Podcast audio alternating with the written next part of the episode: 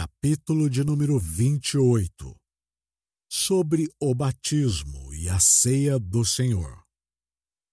Parágrafo de número 1. O batismo e a ceia do Senhor são ordenanças de positiva e soberana instituição, nomeados pelo Senhor Jesus, o único legislador, para serem continuadas em sua igreja até o fim do mundo. Parágrafo de número 2.